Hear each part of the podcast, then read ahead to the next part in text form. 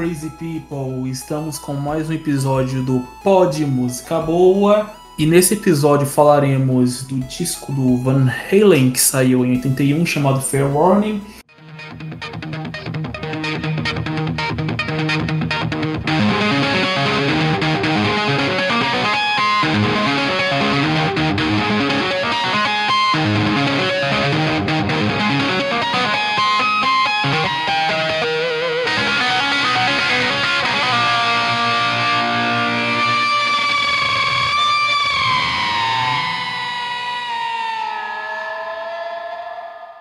Antes da gente começar, eu gostaria de apresentar os nossos camaradas, Luan e Vitor.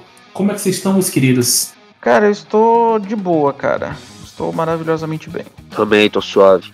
Já que tá todo mundo suave, tá todo mundo maravilhoso, chuchu beleza, vamos fazer então contar a história um pouco, um pouco do Van Halen, né? O Van Halen é uma banda californiana que surgiu em 1972 só que, ao contrário do que se pensa, a formação original era apenas um trio. Era, era os irmãos Ed e Alex. O Ed, ele, além de tocar guitarra, ele assumia os vocais principais.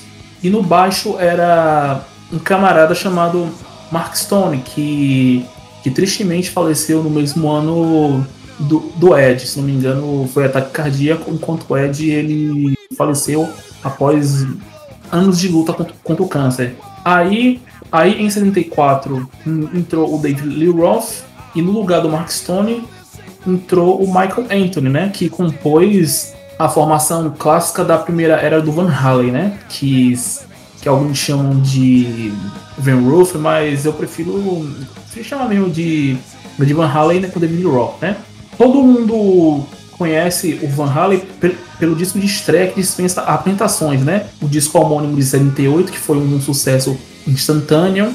Aí em seguida veio o disco 2 de 79 e em seguida o Woman and Children First de 80. Todos os três acabaram tendo um certo sucesso, só que nenhum deles foram capazes de superar o primeiro disco. E já no ano seguinte, a banda acabaria acabaram lançando um quarto disco que acabou se tornando um fracasso comercial, né? Queríamos falar dele agora, o Fair Warning. Ele saiu em 29 de abril de 1931 pela, pelo Warner Bros. O período de gravação dele foi de cerca de um mês, né? Ele, ele, ele se iniciou no início de, de março, finalizando até, até o início de abril.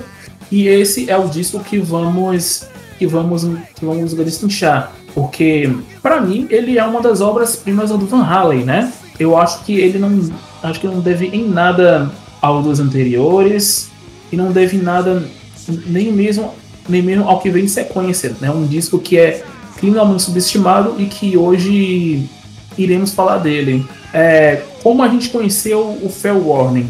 Eu posso dizer que eu conheci é, o Fair Warning analisando e pesquisando a discografia do Van Halen, né? Quando, quando eu tava jogando é, o Guitar Hero deles, que por sinal foi o Guitar Hero que menos me pegou, eu fui dar uma pesquisada é na, é na discografia deles, eu, eu não cheguei a baixar, e só por agora, só não minto, e só no ano passado que eu fui tratar de explorar mais a discografia do Van Halen, né? E, e foi um disco que né, que foi o que eu menos esperava e que, e que o que foi que mais me surpreendeu. Mas e aí, Vitor, como foi que você conheceu o disco que iremos abordar? Cara, também foi é, baixando discografia, conhecendo a história do Van Halen.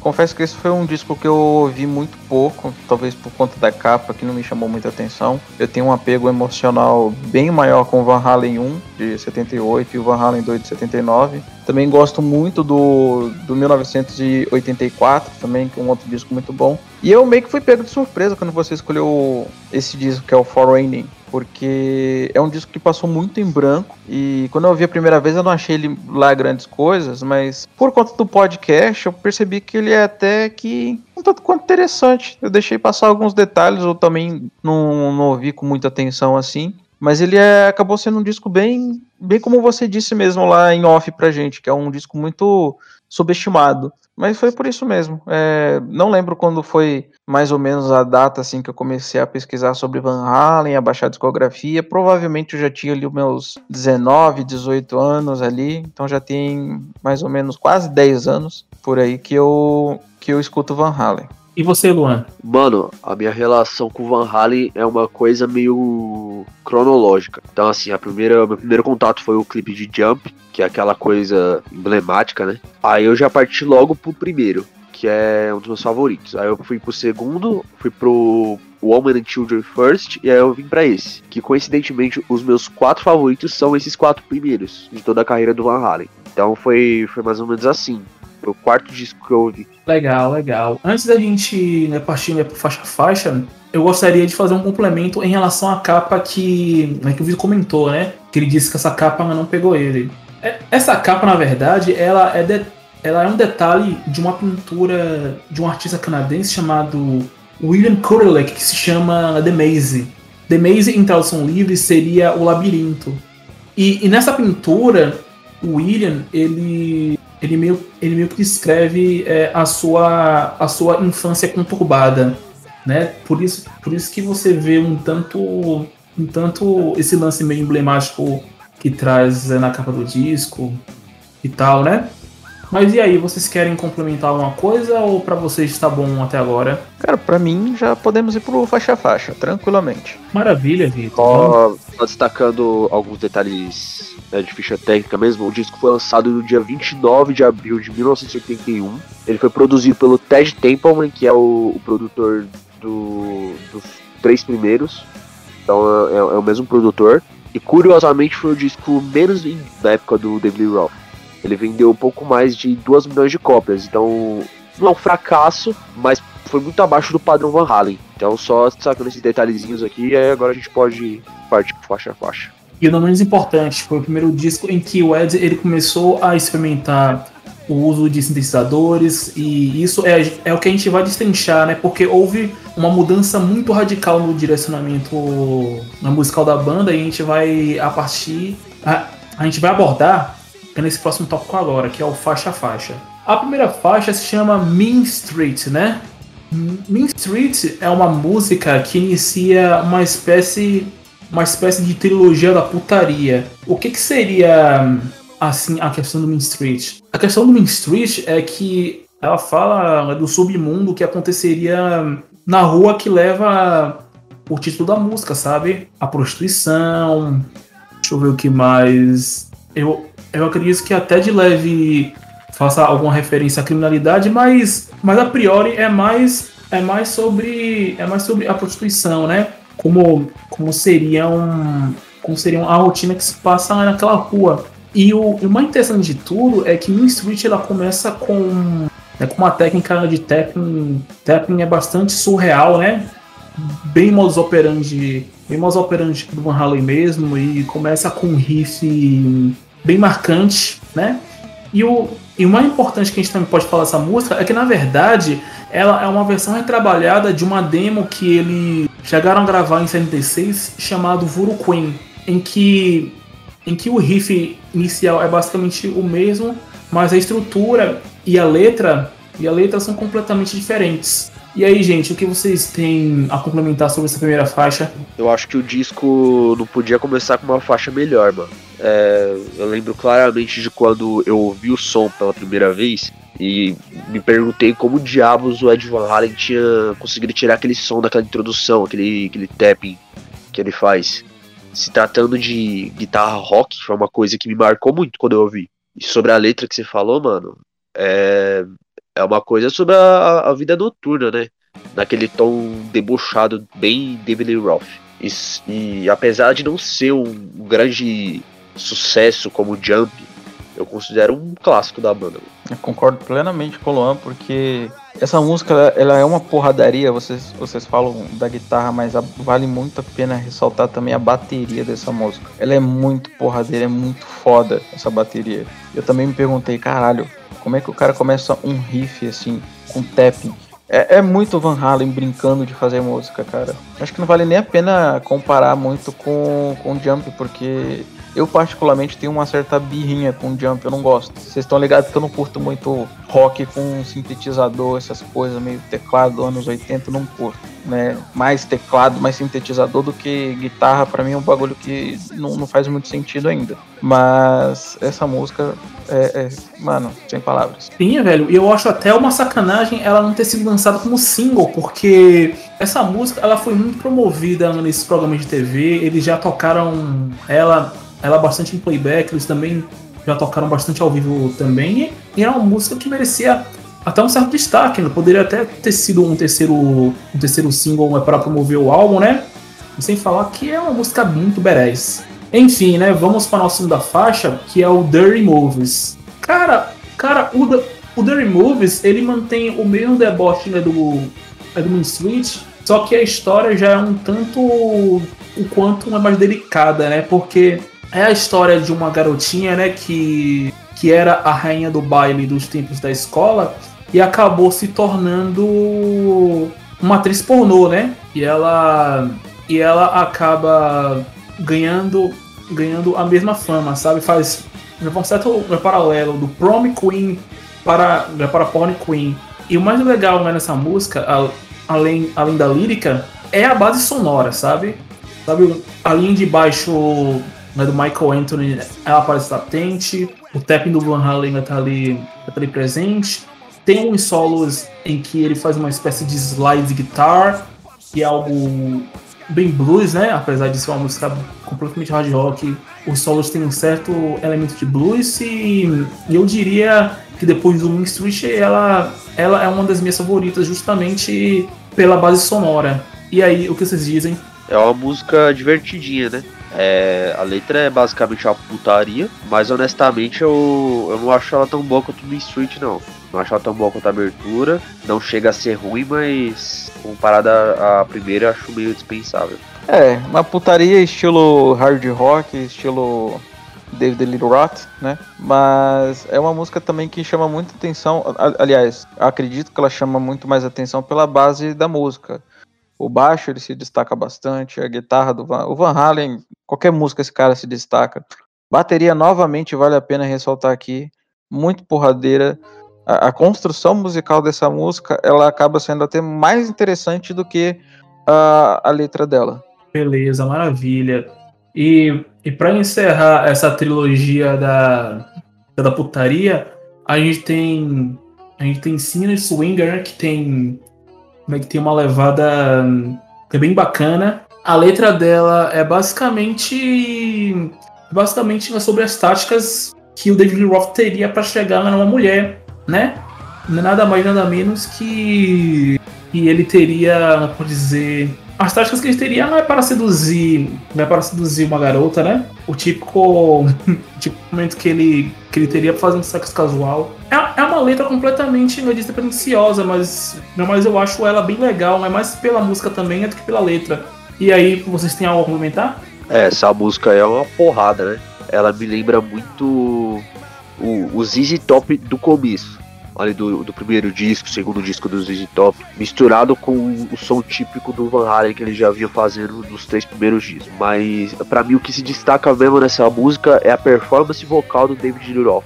Eu nem acho ele ele um grande vocalista. Eu não acho que ele canta bem. Em estúdio ele até canta bem para mim, mas no show mostra a falta de técnica dele. Eu acho que ele tá, tava preocupado. Mas nessa música, assim, no swing, ele tá cantando pra caralho. E pra mim é o que mais se destaca na música. Mais do que a letra, nem entrando qual foi o forte do Van Halen. Né? É, não, não só do Van Halen, mas como do, do hard rock em geral. Porque o que pega mais no hard rock é é atitude e como a música ela é construída. E esse disco ele pega justamente por conta disso. É, não concordo que o Van Halen não seja um bom vocalista, porque geralmente todo vocalista de hard rock ele tem essa, essa fama de ser o vocalista galinha, com voz de galinha, melhor dizendo. Porque a gente, tá, a gente tem aí Paul Stanley, temos Steven Tyler, temos vários vocalistas assim que, que seguem essa mesma linhagem de fazer é, gritinhos agudos e tudo mais. Então acho que dentre eles o, o David Lee,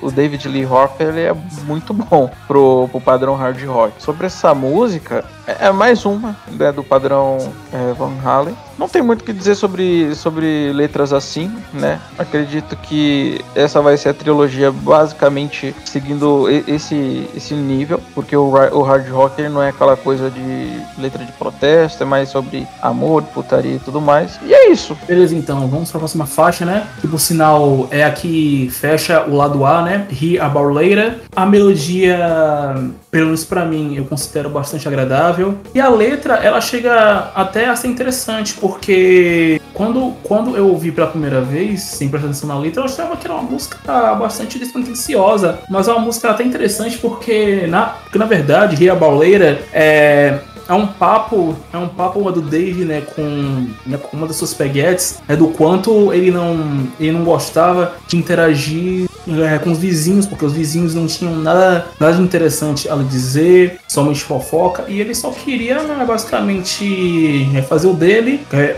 trabalhar, trabalhar, chegar em casa e não, não socializar com aquele vizinho, com aquele vizinho fofoqueiro. Mas no geral, eu acho que é uma melodia que é bastante bacana, sabe? Eu eu gosto dela, tenho nada contra. E vocês? Essa é uma faixa que eu imagino muito tocando na, nas festas de rock dos anos 80. É uma música mais sem compromisso, né? Mas eu, eu gosto, um refrão gostoso de ouvir e tal. Ele fecha muito bem o lado A do disco. É, eu gosto dessa música pelo simples fato de me identificar, né? Não, não se juntar com vizinhos, por achar que vizinho não tem absolutamente nada para agregar. Talvez por essa razão essa música me pega mais, é, por conta do, do, do contexto, do, de, de como ela é imposta, sabe? Por uma questão de identificação mesmo, mas não que ela seja uma música musical, é, assim, musicalmente dizendo ruim. Ela é boa, ela continua seguindo essa, a mesma linhagem de, do, de, das músicas antecessoras deste álbum, de ser aquela coisa porradeira, muito bem construída. O que destaca mesmo é a falta de compromisso mesmo total dessa música, a letra dessa música. Meu único contra em relação a essa música é,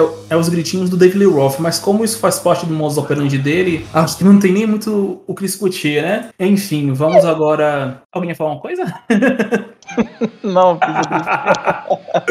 é, Que gritinho, filha da puta, né, velho? Mas enfim.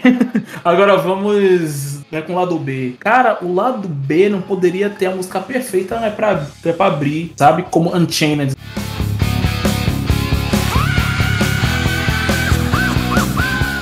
Unchained é, é uma porradaria, diria que é um dos grandes momentos desse disco. A letra também, ela, ela foge muito de, de, um, de, uma, de uma pretensão, porque é como o Vitor falou, é, o hard rock não, não tem pretensão de fazer algo grande, sabe? Unchained é basicamente uma música festeira. E, e cara, eu tava vendo um, um dia desses um canal do YouTube que faz, faz mashups, né? Esse cara, ele faz mashups né, de bandas de rock com, né, com bandas de música negra, né? E eles fizeram um mashup de Unchained com Uptight da Steve Wonder e ficou muito, e ficou muito legal, velho. Depois, né, depois a gente vai dar uma conferida aí em off. Mas no geral é isso, velho. É, é um dos carro-chefes né, do Fair Warning e, e foi, se não me engano, o single principal que eles usaram para, para promover. Além de ser é bastante tocado ao vivo, né? É uma, uma música maravilhosa. Enfim, digam aí vocês o que vocês acham. Ela acaba sendo o único sucesso do disco, né? No sentido de tocar em rádio. Inclusive, essa música saiu em single, né? Alguns meses depois do, do disco ter sido lançado, é, eles lançaram como single. E, mano, que música foda pra caralho. É,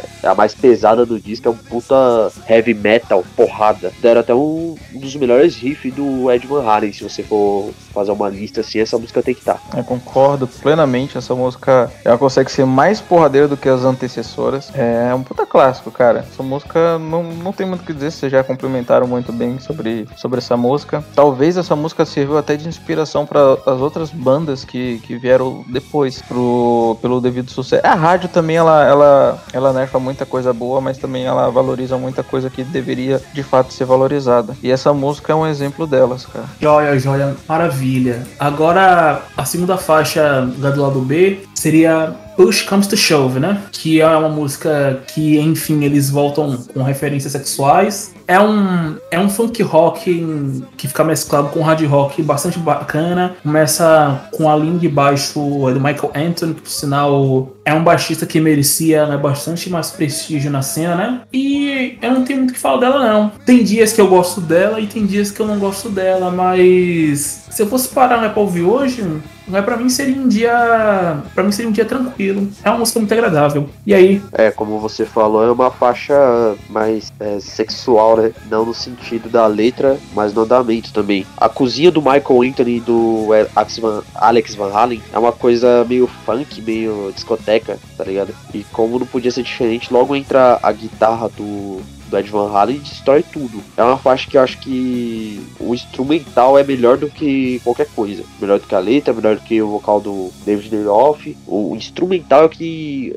é, é, o forte dessa música. Olha, eu não sei se é a música favorita de vocês ou se é a música que vocês vão falar que é a menos favorita, mas essa música é do caralho. Eu, por gostar muito de disco music, é, acredito que essa música tem até mesmo referências da disco music, mas a levada dela é muito gostosa, velho. É muito bom de ouvir essa música. Diferente do Davi, que tem dias que quer ouvir, tem dias que, que não quer ouvir. Eu, depois que eu prestei muita atenção nessa música, eu falei, mano, é o tipo de música que eu escutaria todo santo dia, sem ou com compromissos, porque é, ela é muito boa, velho, muito boa. Beleza, então, minha gente. Agora a gente vai pro pra próxima, pra próxima faixa, né? Que é o Soul This Is Love. O Soul This Is Love, ele ele é um blues rock bem bacana, né? Que faz até uma, pode dizer, faz até uma certa sátira, que tinha até um sarro um, de músicas né, românticas, né? Faz um sarro, aquele lance bem meloso em casais, tá ligado? Apesar, apesar de eu gostar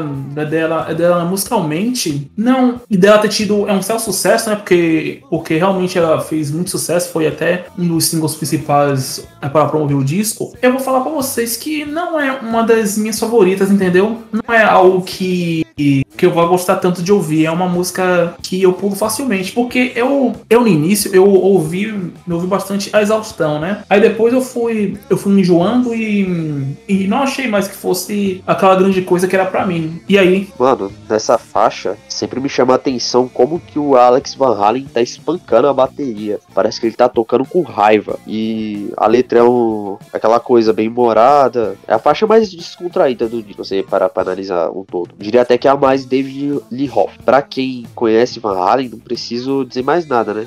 Porque o, o David Lee Roth goste dele ou não, ele é o maior fanfarrão do, da história do rock. Então, é, essa música sintetiza bem isso. É interessante ver como o clima da música é divertido, mas ele é quebrado pelas próximas faixas que a gente vai falar depois. E eu gosto da música, eu gosto bastante, né? Eu não colocaria ela na minha menos favorita, não. É, essa música é aquela que eu vou até usar a, a frase que o Davi usou na música anterior, que é uma música que tem dias que você dá pra ouvir, tem dias que você não, não dá pra ouvir, ficou bem estranho que eu falei. É uma música que tem dias que é ok você ouvir, tem dias que não é ok você ouvir. É, o que me chama mais atenção nessa música é a síncope nela que existe, né? Porque a gente não, pra, não para pra pensar que Van Halen usa e abusa de síncope, mano, porque ela tem um ponto mais baixo e ela chega a um ponto mais alto em, em fração de segundo. Então, talvez isso seja o ponto mais forte dessa música. A bateria dessa música não, não é espancada, como, como o Lan falou, ela é estuprada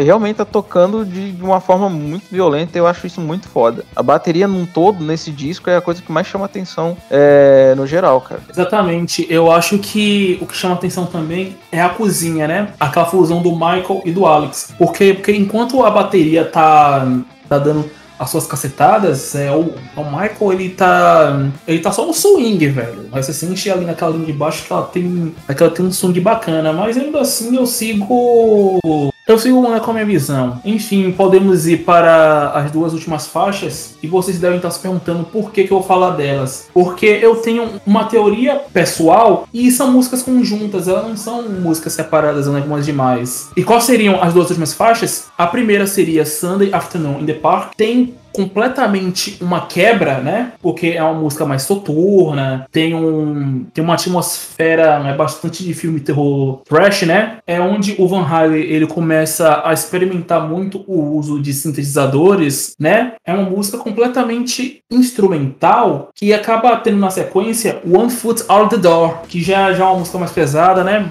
Bem heavy metal mesmo, como, como Unchained, são duas músicas curtíssimas, mas que tem uma pegada né, bastante interessante, porque rola a quebra da quebra, né? A Sunday Afternoon, é, ela por si já é uma quebra demais, e One Foot Out the Door, ele dá meio que uma quebra né, é, é nessa tensão. Só que a tensão, ela continua só de uma maneira atenuada. Porque eu vejo que os sintetizadores que o Ed usa, ela. Ela não pode dizer, ela dá aquela. É, é, ela ainda dá aquele clima de tensão, entendeu? Só que é uma coisa mais atenuada, não é tão pesada como no Sunday Afternoon in the Park. Agora vamos para a minha teoria pessoal sobre essas duas músicas. A primeira faixa, Sunday, Sunday Afternoon in the Park, então tradução livre seria é, Tarde de Sábado no Parque se, se trataria de, de um encontro casual entre um homem, um homem e uma mulher no parque, né? Eles teriam esse encontro, esse encontro marcado, né? E, e ele acabaria a levando para casa. Já e consequência, antes é, é, na faixa One Foot Out the Door, a gente descobre que na verdade isso seria um caso de, de adultério, porque na letra de One Foot Out the Door, o David ele fala sobre a necessidade de ter que de ter que sair de casa o quanto antes, antes que ele seja flagrado pelo pelo marido da sua amante né? Eu acredito que a letra ela tem, ela tem muita, ela tem muita atmosfera, atmosfera de um blues, mesmo sendo é completamente, é completamente heavy metal, mas eu diria que One Foot Out the Door seria uma puta faixa de encerramento, mesmo sendo, mesmo sendo curtinha, tal, mas pela temática eu acho que, eu acho que ela fechou esse disco com chave de ouro. E aí, gente, o que vocês me dizem? É, você falou das duas, né? Então eu vou, vou falar das duas também. A oitava faixa, né? Sunday Afternoon in the Park é um instrumental com sintetizadores que quem tá controlando é o próprio Ed Van Halen. E traz um, um som assustador, né? Quase assustador. Uma coisa meio futurista, tenebrosa. Apesar de destoar do resto do disco, eu gosto muito, eu acho foda. O, o Van Halen, é, é, interessante pensar isso. As bandas dos anos é, 70 fizeram sucesso, nos anos 80 eles estavam entrando no meio que no piloto automático. Eles não estavam lançando coisas tão boas, e quando eram boas, era uma coisa meio mais do mesmo. E o Van Halen não, o Van Halen tava inovando. E como o Davi falou, eu também concordo. É uma, é uma introdução para a última faixa do que é One Foot Out the Door. O que carrega essa última música para mim é, é, aquele efeito de, de guitarra base. É, é outra que é agressiva, rápida. Eu só não vou dizer que é punk porque o, o Victor vai ficar bravo. Mas serra o disco muito bem, mano. Eu gosto bastante dessa One Foot Out the Door. Cara, é, Sunday Afternoon in the Park, quando, quando eu escutei, parecia que. Vocês falaram de sintetizador, me corrija se eu estiver errado, mas eu achei que fosse o contrabaixo fazendo aquele. como se estivesse criando um campo magnético, sabe? Separando tudo que tá de perto, assim, como se fosse literalmente. Eu vou fazer as analogias que eu gosto de, de fazer aqui. É como se, se a música fosse um, uma, um planeta e o contrabaixo estivesse criando um campo magnético, protegendo de tudo que de tudo que é tóxico, tóxico não, radioativo. Eu, eu tenho essa sensação quando eu tô ouvindo. Eu não sei se é, sei lá, alguma habilidade especial que eu tenho de ouvir música, ou se causa de fato essa sensação, esse pum pum, vai ficando durante a música por um bom tempo. Uh, One Food Out, out the Doors, me atrapalhei todo para falar aqui, mas normal, vocês já estão acostumados com o meu inglês. Uh, não não curto muito esse encerramento. É, sim, é, é, são duas músicas praticamente juntas. É, a abertura para essa música aqui, a Sunday. Mas eu não, não sabe, não, não, tive tanta química com essa música aqui, não. É isso, né, gente? Agora vamos pro tópico que a gente gosta, né? Que é a faixa favorita. Então, velho, foi difícil de escolher, mas, mas eu vou ficar com. Né, com a mainstream mesmo, né? Pra mim é Mean Streets e Unchained. Para mim, essas duas representam os melhores momentos desse disco, desse disco, né? E, e são completamente essenciais para quem quer conhecer a banda, né? E aí, gente, pode falar de vocês, é, Vitor? Cara, a minha música favorita é a faixa de de abertura, Mean Street. E talvez Sin and Sweet, eu acho. É, eu vou, eu vou de Sin and Sweet e Mean Street. Luan? O Davi escolheu as minhas, mano. Concordo com ele. As melhores do disco são Mean Street e Unchained. As duas melhores faixas. Talvez se, se o disco finalizasse com Unchained, é, seria melhor. Apesar de eu gostar do, do encerramento. Mas, enfim, minhas duas favoritas. Pô, cara, pior que eu concordo é basicamente com você. Se esse disco fosse um EP, ela, ela fechando com Unchained seria uma. Seria um encerramento é com chave de ouro, né? Agora vamos pro tópico que a gente, que a gente menos gosta de falar, né? Mas que isso pra mim vai, ter, vai ser até ser tranquilo falar a minha faixa minha favorita. Olha só, eu basicamente eu só tenho uma, porque realmente é a que para mim não despertou tanto sentimento que é So This Is Love. É, é musicalmente bacana, mas não é uma faixa assim que, que me atrai, então eu fico só com So This Is Love. E vocês, galera? Um, Dirty Movies. Não é ruim, não tem faixa ruim desse disco, mas a que eu menos gostei, ainda mais pelo fato de vir logo depois de Vin Street, não me pegou muito não. Dirty Movies. E você, Vitor? É, a gente foi em tudo faixa diferente, né? Eu vou na faixa de encerramento, One Foot Out the Door, porque não, não consegui. Não, não, consegui digerir essa música. Poderia ir em Soul Teases Love, mas essa música realmente não pegou. Então vou com a faixa de encerramento mesmo. É, nada mais justo, né, gente? Opinião sincera sobre o disco. Cara, Fair Warning, pra mim, ele continua sendo criminalmente subestimado, né? As pessoas têm que dar uma chance, tem que sair é da zona do conforto é do primeiro disco de 78, tem que sair da zona do conforto de 1984, porque ele é um disco fantástico. Você vê que tem uma mudança muito radical no direcionamento musical deles. Eu acho que é uma música muito bacana. E eu acredito que essa música serviria até de referência para o Kiss se o Kiss não tivesse lançado The Elder, já que os dois discos são de 81, certo? Eu acho que seria uma referência para eles. Mas também vale lembrar que 1981 foi um ano muito complicado para a indústria fonográfica. Apesar de sair vários discos interessantes. Foi um ano em que realmente estava tendo essa crise, os discos não estavam vendendo tanto, mas Fair Warning ele faz parte de uma leva de discos que merecem até uma certa justiça. E aí, gente? Meus favoritos do, do Van Halen estão nessa fase inicial, como eu falei. É o Van Halen 1, Van Halen 2, Woman and Children First e o Warning São os meus quatro favoritos. E às vezes o Warning tá em primeiro. Depois desse disco teve o Diver Down, que eu não sou tão fã. Não curto muito. Depois teve o, o 984, que eu já gosto pra caramba. Então, a, a entrada do Van Halen nos anos 80 para mim poderia ter sido melhor. Eles chegaram nos anos 80 com os dois pés na porta. E, e é isso. Eu gosto bastante. É, é um disco, como o Davi falou, é um disco muito superestimado. Como as pessoas elas estão muito focadas nos dois primeiros e até mesmo no, nos clássicos, forma separada, esse disco acaba meio que passando em branco. Mas se você prestar muita atenção em toda a construção musical desse disco, você nota que ele é um disco muito bom de ouvir. Então é, é um disco que eu falaria para qualquer pessoa: não, dá uma chance, dá uma chance, porque se você parar, sei lá, lá, você tá num ônibus, você tá em casa mesmo deitado, coloca um fone de ouvido, escuta esse disco com, com toda a atenção do mundo, porque ele é de fato um disco muito superestimado, subestimado, perdão. Antes da gente encerrar esse episódio, eu queria contar até uma curiosidade meio engraçada sobre esse disco. Tem uma revista masculina dos Estados Unidos chamada Squire que fez um ranking de 75 álbuns que todo homem deveria ter. E adivinhe, o Fair Warning está entre eles deles cômico, né, galera? Caralho, caralho.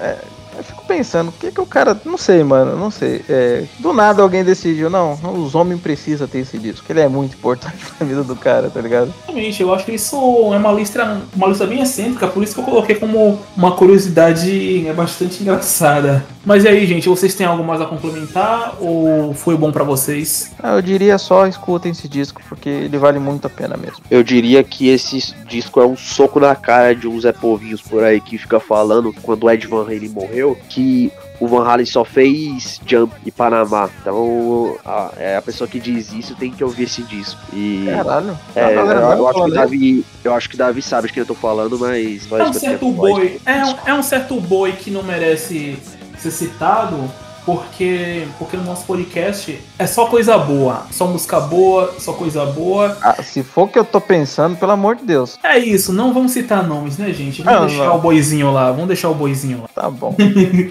então é isso, galera. Por hoje é só. Até o próximo sábado. Foi um prazer estar com vocês. Não deixem de nos seguir no Instagram, né? Arroba Boa. E é isso aí, galera. Até a próxima. E rapazes, se despeçam. Até o próximo sábado, galera. Fique com o Chessós e com os deuses do ar. Falou, rapaziada. Forte abraço. Bye, bye.